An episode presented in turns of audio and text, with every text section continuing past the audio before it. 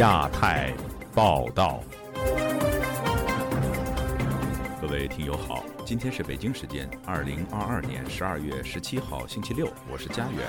这次亚太报道的主要内容包括：中央经济工作会议召开，习近平与李强同台，中国经济能稳中求进吗？郑州男子开挖掘机维权讨薪，遭警方开二十多枪击毙。白宫国家安全顾问沙利文说：“美中要竞争，不要冲突。”美国将长江存储等三十六家企业列入实体清单。国防授权法案在美国国会通关，五年内要百亿军援台湾。美国十四个州对 TikTok 下禁令，字节跳动在美国快跳不动了吗？接下来就请听这次节目的详细内容。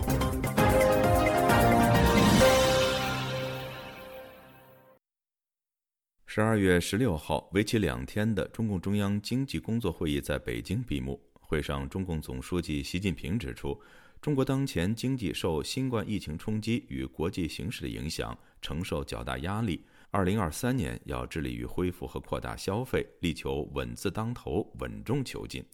以下是本台记者唐媛媛的报道。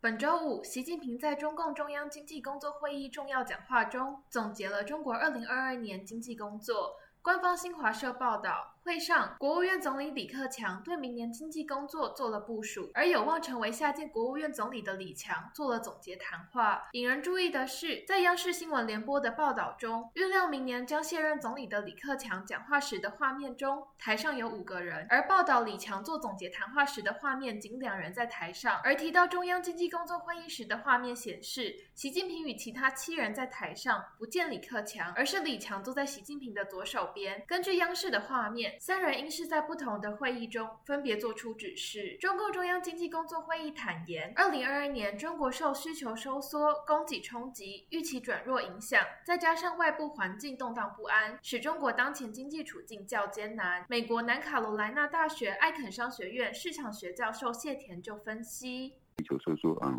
这就是说，它实际上是在承承认了，就是说中国，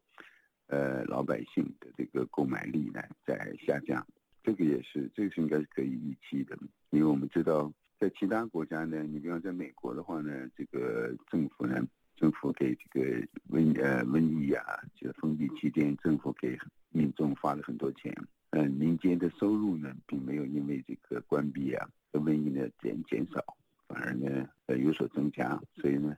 如果一旦解封以后呢，我们看到这个购买力。非常强劲。中国政府呢，从来没有给这个老百姓发钱，相反，这个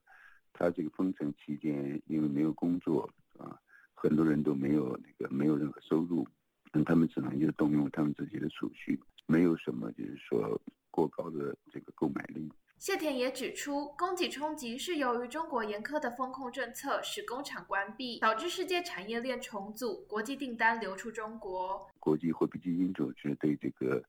明年的那个经济的预期展望预期的话，我们就可以看到，实际上他们对这个，呃，中国呢是落在这个印度，远远落在印度之后，也落在这个东盟国家、东盟五国之后。谢田提到，产业链的外移也使中国国内对于市场景气不看好，导致经济预期不乐观。面对经济上困难的处境，习近平表示，二零二三年要以扩大内需、奖励投资和增加出口为切入。提振发展信心入手，着力扩大国内需求，要把恢复和扩大消费摆在优先位置，多渠道增加城乡居民收入。要通过政府投资和政策激励，有效带动全社会投资，鼓励和吸引更多民间资本参与国家重大工程和补短板项目建设。要继续发挥出口对经济的支撑作用。此外，会议也提到，中国科技业发展要自立自强，要有力统筹教育科技人才工作，提高人才自主培养质量和能力。外界关注，这是否代表中国高科技产业链将与世界经济进一步脱钩？此做法是否是习近平不得已在回应西方社会对中国越发强硬的科技围堵？对此，美国罗耀拉大学商学院副院长丁宏斌在接受本台采访时告诉记者：“中国如今强调科技自立自强。”是对国内情势的考量，亦是对国际围堵的回应。事实上，从奥巴马的最后一年，然后到川普，到然后到现在到拜登，我们看过去十年里面哈，我们就事实上不到十年，但是我们在这过去十年里面，嗯，美国对于中国呃的科技上的制裁的那个程度是越来越严重，那那个力道抓的也越来越紧。那么以前说卡脖子，现在可以说掐脖子了，然后就是掐着你的脖子，让你让让让你越来越难呼吸。所以中国一定得做出什么反应，所以这是从。反应的 reaction 的这个部分来看，丁宏斌说：“中国有没有想要自主脱离呃发展自己的经济呃这个科技实力，然后摆脱美国的这个想法？当然也有啊。过去这二十几年里面，其实中国一直有各式各样的想要把科技产业呃跟科跟技术跟科技产业跟产业链呃在地化自主化的努力。那芯片是一个，呃太阳能是更早的。然后最近我们比较常看到，比如说人工智慧啦、电动车啦。”这些其实都是了。会上也重申落实两个毫不动摇，要深化国资国企改革，提高国企核心竞争力，同时从制度上和法律上把对国企民企平等对待的要求落下来，从政策和舆论上鼓励支持民营经济和民营企业发展壮大。会议还指出，要依法保护民营企业产权和企业家权益。上述说法与习近平过去举着共同富裕旗帜，大力打击民企的做法有所不同。外界好奇为何？和习近平会有如此大的政策转弯？丁宏斌认为，习近平此时提到保障国企，只是为中国低迷的景气提升信心，并非有意协助民企发展。房地产市场、车市消费，呃，这几年状况都很不好。广大消费者对于这个市场有信心的时候，消费就会回来。习近平这样讲，他觉得我我觉得是就是在对市场喊话，在对呃国内的民众喊话。然后希望大希望大家继续对国家有信心，然后能够呃把比较保守，最近这几年因为要动态清零。比较保守的这个消费习惯，或者是投资习惯，改于转转向，至至少是 neutral，或者是更积极的去消费或者是投资。那这样子对中国的整体经济才会有帮助啊。谢田也认为，习近平鼓励民企的说法是向右打灯，再向左拐。我认为他强化国企，加强这个中共对控经济的控制，在这个就是收编呢，或者是就是说。压榨、影响这个私营企业这个趋势呢，它不会变化。会议也强调，全面推进乡村振兴，坚决防止出现规模性返贫。过去十年，习近平将带领中国全面脱贫奔小康，视为自己最重要的政绩之一。谈到社会政策时，会议强调要兜牢民生底线，尤其关注要把促进青年，特别是高校毕业生就业工作摆在更突出的位置。这是中国各地白纸运动后，中国官方再一次谈到年轻人的就业问题。而关于明年的五大工作重点，会议提到：一是着力扩大国内需求；二是加快建设现代化产业体系；三是落实两个毫不动摇；四是更大力度吸引和利用外资；五是有效防范化解重大经济金融风险。自由亚洲电台记者唐媛媛华盛顿报道。新冠疫情使中国民生经济遭受重创，更让不少底层民众生活陷入困境。根据多部中国互联网流传的视频，十二月十四号，郑州一名男子驾驶挖掘机上街破坏车辆，遭公安连开数枪击毙。以下是记者高峰的报道。事发于郑州惠济区金莲路花园北路一带，目击者上载到互联网的视频显示，挖掘机在马路中央不断绕圈，吊臂把路边停放的私家车砸烂。上游新闻报道，警方劝阻近一小时无效后，为保护群众生命财产安全，把肇事男子击毙。视频显示，现场传出二十多声枪响。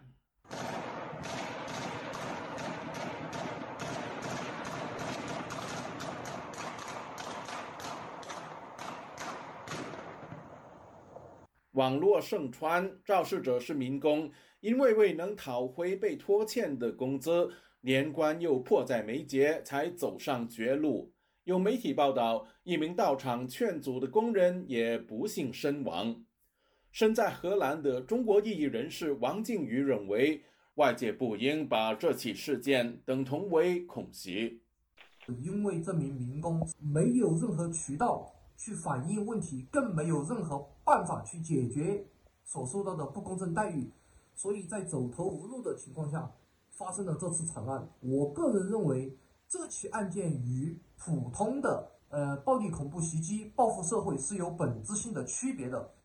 中国基层农民工被雇主恶意欠薪的现象存在已久，甚至成为不少电影和电视剧的题材。在美国的民间组织“中国劳工观察”负责人李强表示，疫情重创中国经济，雇主扣薪不发薪的情况变本加厉。特别是在疫情造成工人大量的这些失业，或者说很多的经济呃经济情情况不好，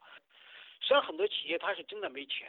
那么也会造成了很多企业因此发不出工资，那么最最后这种经济情况的不好，最后很多情况会转嫁在工人身上，对吧？这个整个这个社会的不公，可能造成用用这种破坏了两台车维维护自己权益的这种情况。我想这在中国也不是发生仅仅这一起，这个警察呢，我也觉得他是过度执法，就他不至于把这个工人枪毙掉，对吧？他并没有给人造造成这个生命的安全，我觉得他也没有到这个程度，他实际上就是一个要工资的工人。李强说。社会上一再出现类似的极端行为，与民众维权无门有关。除了这个工会在做之外，像美国还有西方国家，很多都是非政府组织在做。这个在中国就缺少这种真正帮工人维权的非营利性的组织。还有另外一点，就工人以前可以通过社交媒体或通过这种来暴露他们的不公，但是因为现在中国对社交媒体的这种封锁，不能暴露暴露负面的消息，那么像连这个渠道也被也被封锁掉了，媒体上面也没有人关注这个事情。工人可能连发发出自己声音的机会都没有。习近平去年曾宣布，中国农村贫困人口已全部脱贫，当局完成了消除绝对贫困的艰巨任务。中国政府还是说，确实是让很多人摆脱了这个贫困，大 面积的这脱贫。我觉得问题就是说，可能还是有一部分人是在绝对贫困之下。但现在中国的这个整个疫情管控，那么让原来已经脱贫的人又重新又回到了贫困，或者是更贫困的这种情况。部分舆论质疑，为何几十名公安无法制服除了挖掘机外手无寸铁的疑犯？即使公安选择开枪，也没有需要命中要害。由于嫌犯已被击毙，他真正的作案动机可能永远是一个谜。自由亚洲电台记者高峰，香港报道。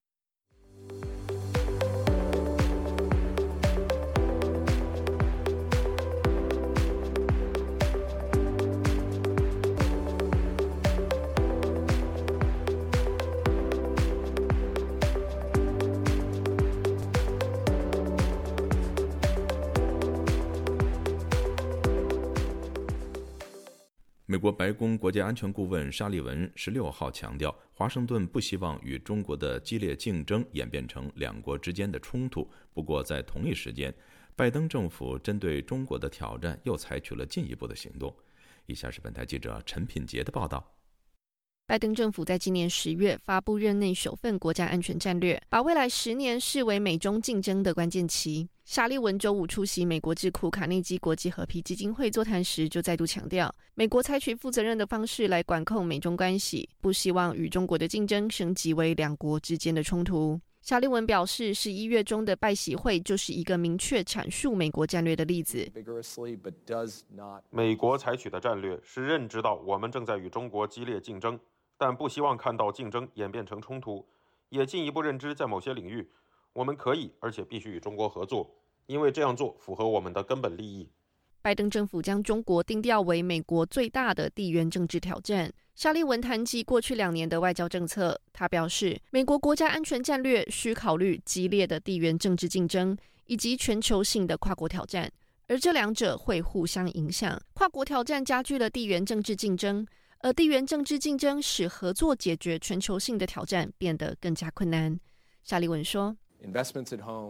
在国内的投资与盟友和合作伙伴保持一致，并在技术、贸易和跨国经济的关键领域制定规则，这三项能使我们处于有效竞争和有效合作，同时管理紧张局势的最佳位置。”谈到美中合作，气候变化、对抗大流行疾病等都是美国政府强调的项目。沙利文表示，中国国家主席习近平有机会成立各项团队，在符合双方甚至全球的共同利益领域上开展合作。这样做并不会消除困难、紧张和潜在危机，那些需要通过有效沟通渠道来谨慎管理。但这确实意味着用一种负责任的方式来管理美中关系。并让美国实施能够真正应对复杂现实的对华战略。为了更有效管控美中关系，美国国务院也在周五宣布成立中国协调办公室，确保美国政府能以负责任的方式管控美中竞争。美国国务卿布林肯也即将在明年初访华。曾经在美国国务院任职的卡内基国际和平研究院副院长方爱文，则是在同一场的座谈会上回顾过去的美中关系。他表示，发生了翻天覆地的变化。倒转到十年前，美中之间更多是一种合作关系，伴随着大量的竞争，现在基本上是广泛的对抗关系，带有更多的敌对性和技术层面的问题。但问题来了，如何控制双边紧张局势升级的范围、强度和速度，同时为跨国性问题留下与中国的合作空间呢？我认为我们还没有找到答案。就在前一日，美国商务部宣布再将三十六家中国企业列入实体清单，加重限制中国发展先进芯片，包括长江存储、寒武纪科技及上海微电子装备都上了清单，获取美国的技术遭到限制。而中国商务部十六日对此表示坚决反对，并说针对美国的行为，中方将采取必要的措施，坚决维护中国企业和机构的合法正当权益。自由亚洲电台记者陈品杰华盛顿报道。美国联邦参议院在星期四通过国防授权法案，美国政府有望在未来五年提供总计一百亿美元的军援给台湾。台湾的军事专家认为，这是美国给铁杆盟友才有的待遇。这意味着美国将台湾视为非北约同盟国家，是台美关系的重大转折。以下是本台记者夏小华发自台北的报道。美国联邦参议院美东时间十五号以赞成票八十三票以及反对票十一票的票数通过二零二三财政年度国防授权法案，授权二零二三至二零二七年五年之间，透过美国国务院外国军事融资，也就是 FMF 计划，每年提供台湾最高二十亿美元无偿的军援，另外授权提供台湾最多二十亿美元的外国军事融资贷款，还款期限十二年。总金额八千五百八十亿美元的二零二三国防授权法案，八号在众议院已经通过，将送白宫，等待美国总统拜登签署后生效。台湾中央社报道，该法案令授权总统动用总统拨款权，每年从国防部库存挪用价值最多十亿美元的防卫物资或是服务给台湾。另外，授权为台湾打造包含弹药以及其他适宜防卫武器的区域应变军备库，并赋予台湾与北大西洋公约组织、与南翼、与东南翼国家以及特定主要非北约盟国和菲律宾同样的待遇，能够优先取得美国的超额防卫物资。法案要求美国国务院与国防部优先并加速处理台湾军购的请求。法案也以国会意见呼吁邀请台湾参加二零二四年的环太平洋军演。台湾国防部发言人孙立方表示，对于美国国会展现强劲的支持，推动由我法案，国防部表达诚挚的感谢。那么，相信此举也会有助于国军建军备战，确保印太区域的自由开放与和平稳定。台湾外交部发言人欧江安说：“包括了外国的军事融资 （FMF） 以及区域的紧急库存等各种强化台湾安全的具体倡议，也涵盖了授权成立台湾学人计划，强化台湾跟美国在经济、教育、卫生合作，支持台湾的国际参与等各项重要的有我的议题的条文，在挺台不论是值跟量都达到历史的新高。”台媒引述美国国防新闻周刊的报道，指出美国议员之间对于究竟该提供台湾军援还是贷款看法分歧。台湾军事评论员齐乐义接受自由亚洲电台采访指出，美台没有邦交，很多的事不能做。这项法案最重要的核心在于定位，没有外交关系的情况之下，国防军事上究竟是什么关系，要做出定位。齐乐义说：“如果这个关系确立了是非北约性质的。”一个伙伴的关系，那我觉得这是一大特点，在国会中确立，所以才会有无偿军援嘛，这以前从来没有过的。无偿军援只有美国给铁杆盟友，像以色列这些国家才有，所以这个是非常重要的，这是一大转折。齐乐义指出，美台军事准联盟关系的确立，代表美国对协防台湾承诺的具体步骤和手段。所谓无偿，应是提供资金给台湾购买美国的武器装备，朝不对称战力方向建军备战。美国圣汤马斯大学国际研究讲座教授叶耀元接受自由亚洲电台采访分析，美国国会授权一年最多提供无偿以及有偿军援台湾各二十亿美元，等于一年最高四十亿美金，大幅度升级台湾军备。叶耀元说：“这当然是反映了美国对于台海安全的一个关切，同时间也希望说，透过这样子对台湾的一个援助。”去把呃，去把这个讯息转递给中国，说其实美国对于台湾的保护还是非常非常的执着的。那这同时间也呼应了拜登之前有什么大家都说我四次说错话吧，就是把这个战略模糊推向战略清晰，说只要这个两岸战争爆发的话，美国是会保护台湾，会军事介入这样的一个话语，通通把它连在一起的话，其实它就是做一个更整合型对中国的一个贺主效应啊。提到无偿，叶耀元认为，它不大可能是一个白花花二十亿的钞票直接给台湾国防部，让国防部自己去执行，而是说这二十亿会运用在台美之间，不管是军购或者是军事升级这些不同的计划案上面，让台湾得到了实质上军事升级的好处，那同时间他又不需要去偿还这样的代价。那当然，某些军事专家可能会担心说，这二十亿会不会去介入了台湾在整个军备布置上面或军备部署上面，会有一定程度会受到美国的牵制。呃，我觉得牵制倒不至于，因为毕竟。台湾自己也有自己的国防预算嘛，所以说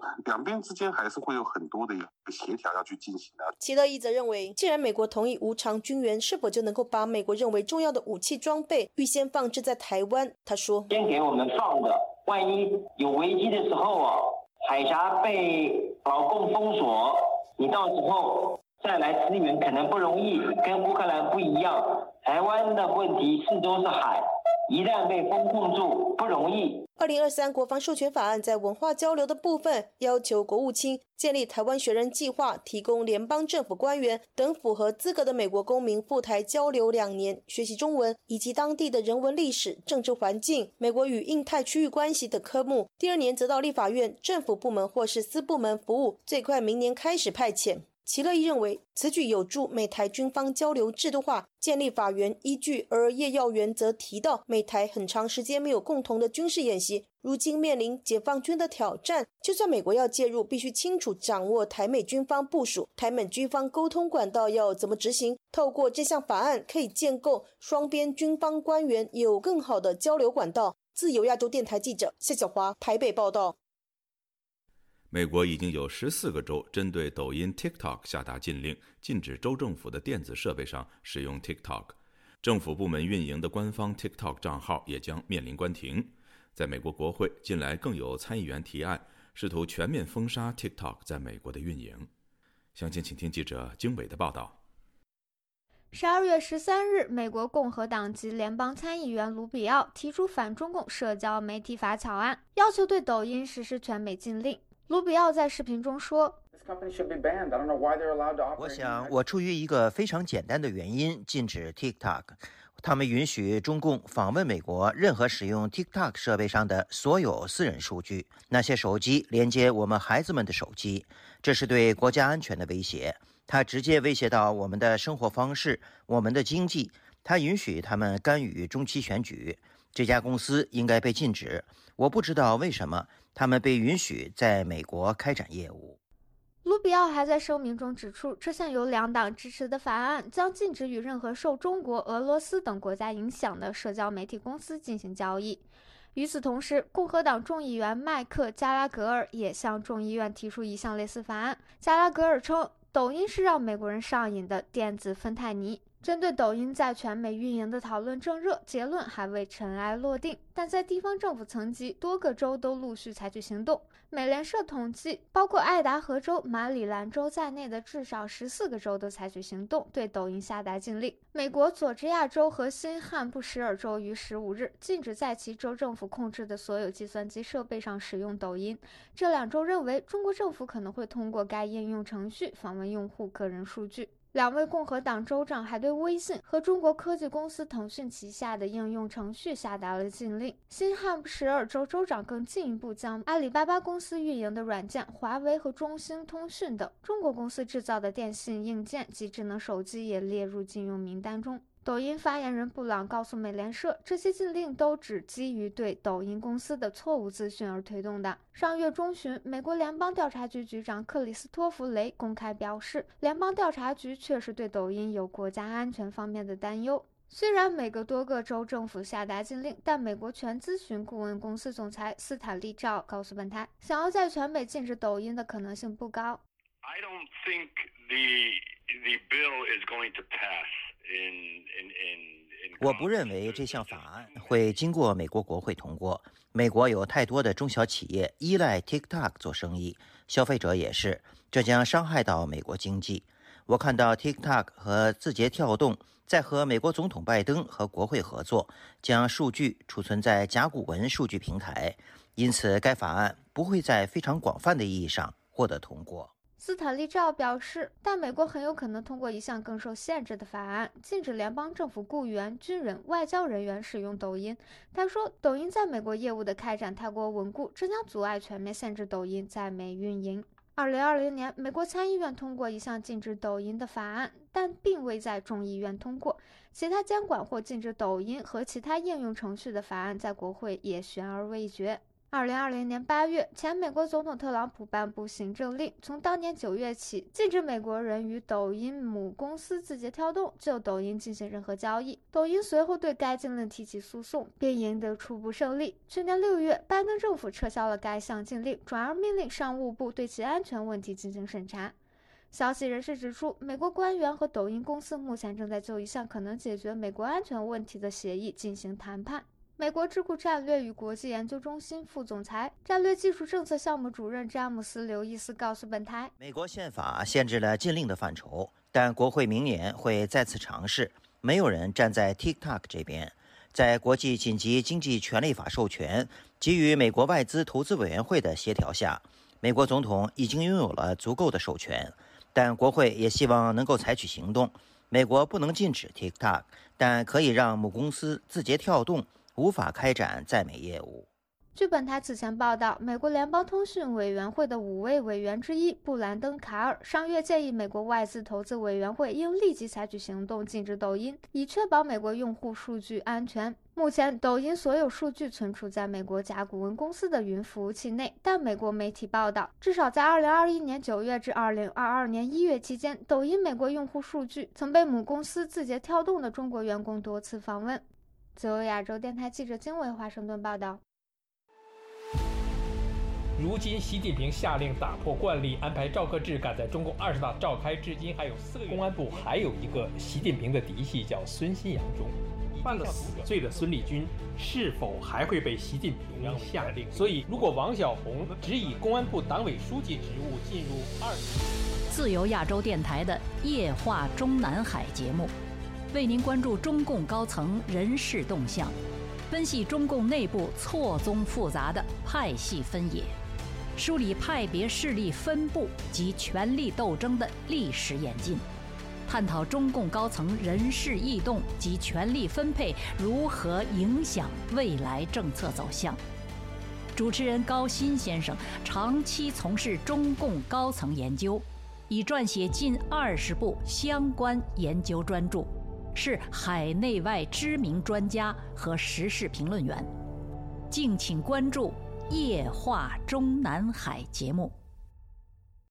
美中两国争议多时的中概股企业财务审计问题近日出现进展，美国审计监督机构首次获得中方同意进行财务审查，由此中概股在美退市的危机有望解除。以下是本台记者陈子飞的报道。美国上市公司会计监督委员会在美国时间周四发表声明，证实已取得在美国上市中国企业审计底稿，也意味着包括阿里巴巴和京东等大约两百家的中概股因为不提交底稿，需要在美国退市的危机暂时解除。委员会主席在声明中用有史以来首次形容这些进展，表示派到香港的员工经过九个星期检查了数以千计的文件和进。其面谈做证明，确认可以审查中概股的底稿，但他表示新的进展只是审计工作的开始，不应该错误以为委员会已经对中概企业的审计状况发出健康清单。又透露，过程中发现中国的审计工作有很多潜在的问题，需要进一步跟进。中国证监会周五表示，欢迎美国监管机构的认定，期待与美方在相互尊重和互信之下，形成常态化的合作机制。消息带动阿里巴巴和京东等的股价上扬。香港立法会前会计界议员梁基昌对本台表示，这次证明通过香港作为中美解决审计问题的方案有效，有助巩固香港国际金融中心地位。但他表示，美国的审计要求很高，这批中概股能否过关，言之尚早。资深财经评论员蔡胜坤表示，美国方面满意中国配合交出审计底稿的做法，与美方首次获得这一批资料有关。但要评论中方是否对美方做出让步，需要留意涉及金融类的中概股是否也如实公开审计底稿。因为金融机构啊，呃，很多的这个财务信息啊，它是涉及到啊这个所谓的国家安全的。如果是呢，呃，这次呢把这个金融机构的一些呢，所有的财务资料啊，都能够提交给美方来审计的话，我觉得从某种意义上来讲，这肯定是一个重大让步。但是我个人认为呢，呃，中资企业呢，基本上都会有所保留，不会呢和盘的。呃，突出。美国南卡罗来纳大学艾肯商学院教授谢田表示，中概股在美国上市本应遵守美国监管机构的要求，不认为交出底稿等同是让步。他认为中方愿意配合游戏规则与中国经济下滑有关，但他相信中国不会按照常规出牌。现在所提交的资料也不一定完全反映企业的实况。中共所谓的国家安全，完全是瞎胡扯。唯一怕见光。一个是股权分配背后的股东是谁，再一个是中共在这个管理层里边呢渗透到什么程度，这谁是白手套？我相信中共政府呢，他一定会想想办法耍花招，规避或者是转移一些股份呐，用更多的白手套啊，反正他一定会想着各种各的方式来掩盖真正的股权结构，真正的。控制人，从中美上次的谈判到现在好几个月了，至少中方也有有足够的时间，把他不想给美国人看到的东西，可能已经遮盖的也差不多。经济学者施令也不认为这是中方配合是对美国让步，而是因为中国需要外汇发展经济而有所配合。他表示，过去能走出去的中概股曾经发生不小问题，对国际投资者而言吸引力已大打折扣。中国需要借美国监管机构背。书提升中概股的声誉，才做出急转弯的做法。中国国库空虚啊，加紧的派团嘛，啊，如潮水般的涌向欧美去招商引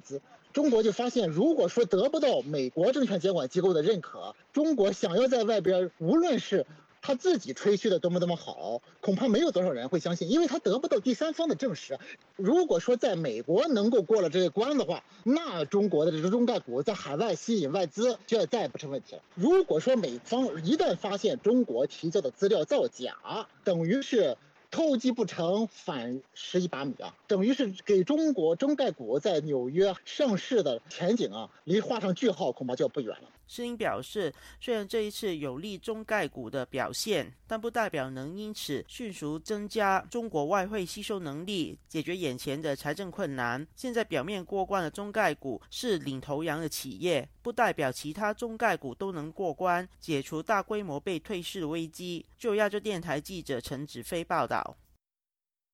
新冠疫情期间，各地核酸检测公司的造假问题引发民众不满。近日，中国征兵网刊登2023年度征兵通知后，网络上出现大批留言，要求当局调查核酸王张珊珊事件。以下是本台记者古婷的报道：中国严苛的新冠肺炎防疫手段以及核酸公司被揭发多起造假案，包括将阴性误认为阳性感染者，激起民间的强烈不满。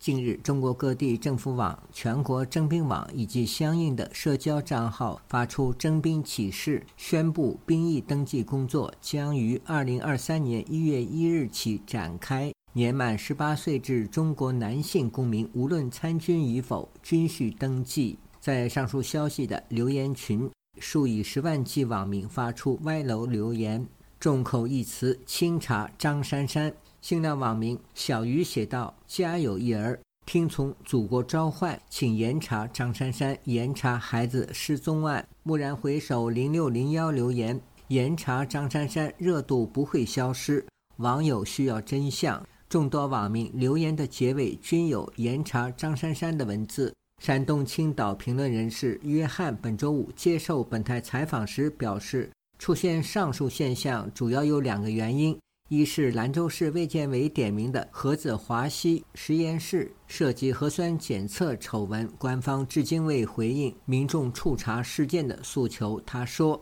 其二，民众借助征兵也好，或者甚至有其他的国家的一些号召，继续宣泄不满的情绪，也是对于国内强大的核酸导致的腐败现象，民众积累的不满非常大。”实际上不是针对这个张珊珊某一个人，实际是针对这个官方的不满。中国官方每年都会发出征兵动员。二零二三年上半年征兵报名活动自今年十二月一日开始。兵役登记则从明年元旦日展开。男兵高中毕业生应报名对象为年满十八至二十二岁，普通高等学校本科毕业生为十八至二十四周岁，研究生毕业生为二十六周岁。江苏宜兴时事评论人士张建平对本台表示：“疫情三年，民众借着对征兵事宜的评论，发泄对政府防疫政策和处理诸多问题方式的不满。”他说。老百姓对于征兵有一点反感，我我觉得是呃这种情绪化是也是有这个整个的这个社会这氛围造成的。这种政治宣传原来都能接受，现在老百姓都不接受这些政治宣传了。作为一个国家，你要对这个国民要有基本的国民待遇，老百姓的一些诉求要得到回应，老百姓才会说让自己的子女去报效这个国家。张建平认为，中国最高层多次强调要始终坚持人民至上、生命至上。他说：“但你的所有的行为，你像张珊珊啊、张和子啊这种现象出现，老百姓很失望的。啊，包括呃计划生育政策也导致的这些后遗症，老百姓爱不爱国，取决于国家的凝聚力，取决于管理这个国家的这个阶层他们的行为。”在中国社交平台抖音，网民对征兵的评论留言区依然负面。网民要求严查发国难财的人，严查失踪人口，严查人贩子。网民马帅留言：登记保护国家可以，但是请国家把好多事件解决好再说。自由亚洲电台记者古婷报道。美国国会共和党议员日前提出议案。要求终结香港驻美国经济贸易办事处在美职能与享有的各项待遇。提案的议员们认为，香港“一国两制”已名存实亡，香港经贸办不应享有豁免权。在美港人组织也谴责香港经贸办滥用特权，为港府粉饰，甚至监控身在美国的港人。以下是本台记者高峰的报道。法案由美国国会共和党参议员卢比奥和共和党众议员史密斯共同提出。两人认为，香港经贸办作为香港特别行政区驻美国的官方代表处，享有一系列特权和豁免权。随着2020年北京当局在香港实施港版国安法，一国两制名存实亡。香港经贸办现在只是充当中共的喉舌，毫无存在的事实根据。美国的港人组织美国民主委员会发言人郭凤仪谴责香港驻美经贸办滥用在美国的合法地位。他说，过去几个月，香港经贸办邀请美国当局和政商界人士参与各类闭门活动，这些活动都围绕一个主题。而它的主题中心主题呢，也是香港已经回来了，而香港是一个繁荣、呃安全的地方，很希望可以鼓励更加多外国投资者继续来香港营商。所以这些呢，也是他们是呃洗白呃香港政府还有港共一些呃打压人权的巨星，而他们还说呃香港的政府现在是非常拥戴自由的，经贸局呢一直也是帮港共还有中共去宣扬一种呃中共希望外国人看到香港的形象。郭凤仪也注意到，在美国的港人在香港经贸办外示威集会时遭人拍照录像，导致这些港人深陷白色恐怖。我们现在虽然没有很呃确实的证据去指明香港经贸办就是来拍摄的人士。可是，因为有香港经贸办，每一年是有很多很多的呃呃资源，还有资金，还有它的呃地位呢，是令到他可以做这些工作。其实更加容易是让香港政府在美国这边监控香港人在海外有没有继续不同程度的政治参与。香港经贸办的存在是一个条件，令到香港政府政府可以做这件事情。法案要求美国总统在法律颁布后三十天认证香港驻美经贸办事处是否值得享有外交豁免权，否则香港经贸办必须在六个月内停止运作。要是美国政府认定香港经贸办是不可以再有他们的一些。外交权利呢？那香港经贸办呢？他们是必须要在六个月以内完全终止他们在美国的任何营运。那就是说，他们其实是必须要离开美国的，除非他们找到其他方法，例如非牟利组织 NGO 的姿态留在美国。这条法案它啊的的中心吧，就是要。呃，令到香港经贸处在美国这边继续工作的呃条件非常非常困难。而要是没有了香港经贸处，其实香港政府要是他们想在美国做任何倡议游说，或者是任何监控香港人的工作，也会变得非常困难。身在美国首都华盛顿的香港立法会前议员梁颂恒也质疑香港经贸办是否值得享有官方地位。你香港摆到明就即係誒已經唔係自治嘅狀態啦，即係好明顯係。梁颂恒說：香港明擺着已不是處於自治的狀態，在北京治下，社會和人權狀況越來越差。港版國安法也威脅着每一個香港居民。無論是港人還是外國人的自由，美國當局為什麼還要給予香港經貿辦外交使節的待遇和特权呢？香港經貿辦是港府的一個分支，理論上不是外交使節。他期望法案可以開啟先例，讓更多人正視中共在美國的統戰工作。透過呢一個議案嘅前後嘅。梁颂恒说：“透过对法案的讨论，更能让外界关注中共在美国本土的渗透和统战工作，其实是一件好事。中共不是第一天，也不是第一年进行这类工作，可能已经持续很多年，透过不同手段来进行。美国必须正视这个问题，美国不应任由来自海外的人士受到中共统战活动影響。”甚至威胁。香港民主委员会则期望法案可以在下届美国国会会期内获得通过。自由亚洲电台记者高芬香港报道。中国的民主人士依然坚信真理，运用非共产主义世界的内部政治。和社会改革的力量，海洋升温还有酸化，海洋生物多样性已经。那么毛泽东的文革就确实可以跟斯大林的大清洗。中国近年来对俄罗斯的援助金额相当于对非洲各国总和。亚太时政历史构成，异议者见地，弱势者心声。兼听则明，听自由亚洲电台播客，了解中国多一點。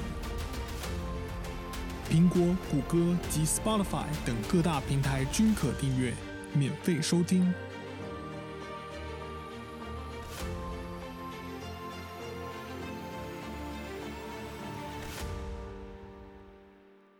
近日，联合国安理会召开特别会议，日前再次发生边境冲突的中国和印度两国代表的讲话，普遍受到舆论关注。请听记者孙成的报道。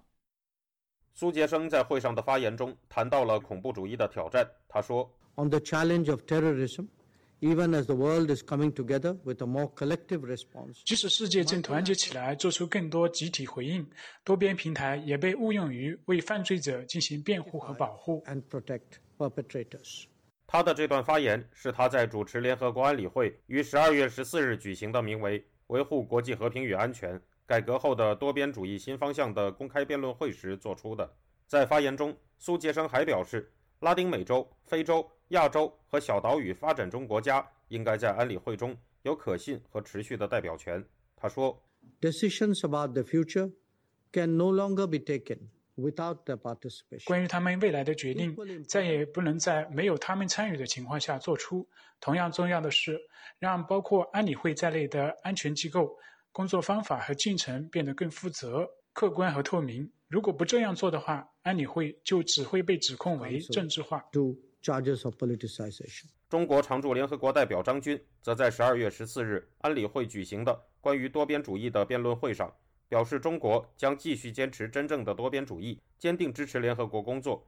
近年来，中国在联合国安理会上多次使用常任理事国的一票否决权，阻止印度、美国等国将巴基斯坦籍恐怖组织领导人马苏德·阿查尔列入国际恐怖分子黑名单的提案。苏杰生的讲话被《今日印度》、《印度斯坦时报》、世界一体新闻台等多家印度媒体认为是在不点名的抨击中国，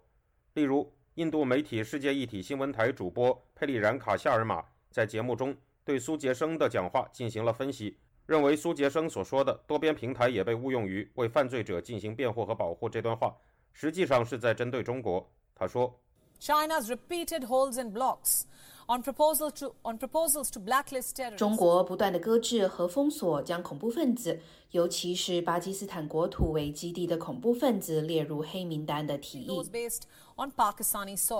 二零一九年二月，马苏德·阿查尔领导的恐怖组织穆罕默德军承认在克什米尔策划袭击了印度准军事人员，这一举动一度使印巴两国陷入战争边缘。同年三月。中国又一次阻止了美、英、法等国将马苏德·阿查尔列入黑名单的提议，直到这一年五月，中国才最终不再对此进行阻止。佩里然卡夏尔马在节目中也以马苏德·阿查尔为例进行了进一步说明。他说：“Case in point, Masood Azhar, the chief of Jaish-e-Mohammed. Every time India 比如穆罕默德军的首脑马苏德·阿查尔，每当印度提出一项决议或提案。”就要把这个人列入黑名单时，中国就向巴基斯坦伸出援手。China comes to Pakistan's rescue。近日，印度与中国再现紧张关系，两国军队于十二月九日在印度阿鲁纳恰尔邦的达旺地区爆发冲突。自由亚洲电台记者孙成，旧金山报道。近日，加拿大国会通过一项名为“恢复汉藏对话”的议案，支持藏人在不受中国政府干涉的情况下实现自决，并恢复汉藏对话。在加拿大的藏人组织对该议案获得通过表示欢迎，请听本台记者柳飞的报道。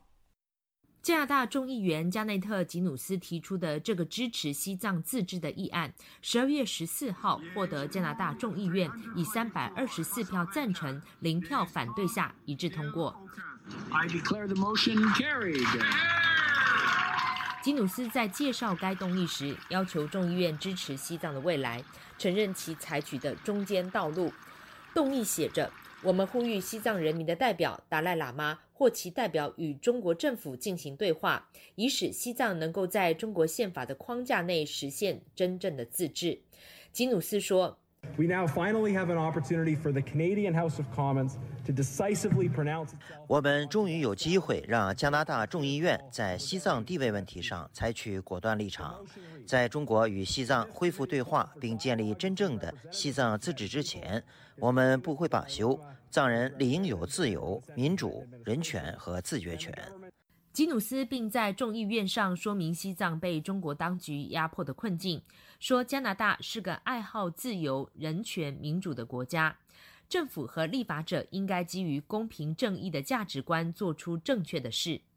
全国各地的加拿大西藏社区代表特地到渥太华见证这个重要时刻。藏人青年联盟委员会创办人齐美拉姆说：“十五年前，国会就曾经有讨论过一样的动议案，但当时没能通过。后来多次提案也受到波折，如今终于各个政党有了共识。过往这两年，加拿大的对华政策采取了更强硬的立场。”拉姆相信，二十国集团峰会上，总理特鲁多和习近平的对话，更进一步让特鲁多彻底有了觉醒。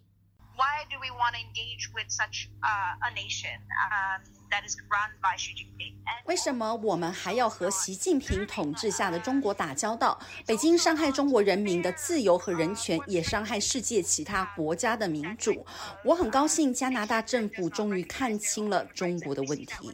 西藏青年会多伦多分会主席桑尼索南说：“动议通过只是第一步，未来还有很多工作要做，包括继续教育加拿大人对西藏的认识，继续推动渥太华能出台实际法案来支持西藏。”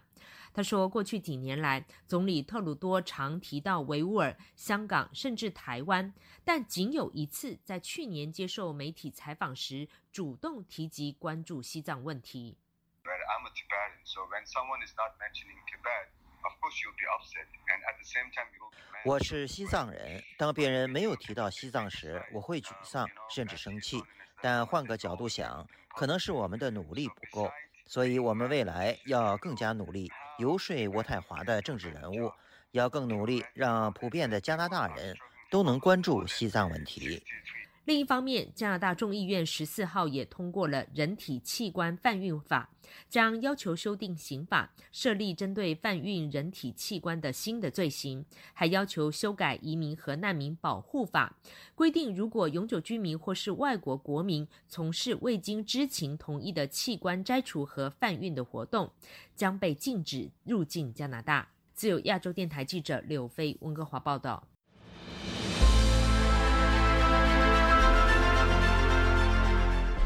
用暗网访问自由亚洲电台，避开老大哥的眼睛。为了协助读者能够安全地获取被中国政府封锁的新闻，自由亚洲电台联手开放科技基金，为普通话部和粤语部特别开辟了尾缀为点儿 o n i o n 的暗网网址。中国大陆的读者可以借助此网址匿名访问本台。新冠病毒爆发之后的一个月，中国民众怀抱着对真理的渴求，勇猛地翻越防火墙。自由亚洲电台普通话网站访问量暴增，社交媒体粉丝数也取得历史性突破。自由亚洲电台目前有三个暗网网址：英文版 www 点 rfa 六二 zl 六 z 六 o w m t l f 点 o n i o n 斜线 e n g l i s h 普通话版 w w w 点 r f a 六二 z l 六 z 六 o w m t l f 点 o n i o n 斜线 m a n d a r i n 粤语版 w w w 点 r f a 六二 z l 六 z 六 o w m t l f 点 o n i o n 斜线 c a n t o n e s e 中国已经连续四年被美国人权组织自由之家评为侵害网络自由最严重的国家。为了抗衡中国政府的高压封锁，自由亚洲电台如今也加入一些其他国际媒体的阵营，为公众提供暗网入口，以浏览最新疫情消息和其他敏感新闻，包括香港民主抗争运动、维吾尔人和西藏人等少数群体所遭受的严酷迫害。读者可以使用基于火狐的洋葱浏览器，匿名访问以上网址。该浏览器最初由美国海军研究实验室设计，可以通过像洋葱一样的多层加密结构，屏蔽互联网用户的地点和身份，绕开政府的审查和监控。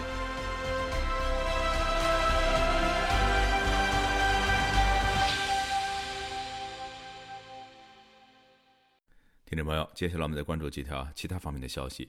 日本政府在十二月十六号举行的内阁会议上，通过了修改后的国防安全保障战略、国家防卫战略和防卫力整备计划三份安全保障文件。其中写明，中国的军事动向是前所未有的最大战略挑战，应该通过综合国力，给予盟友和志同道合国家合作应对。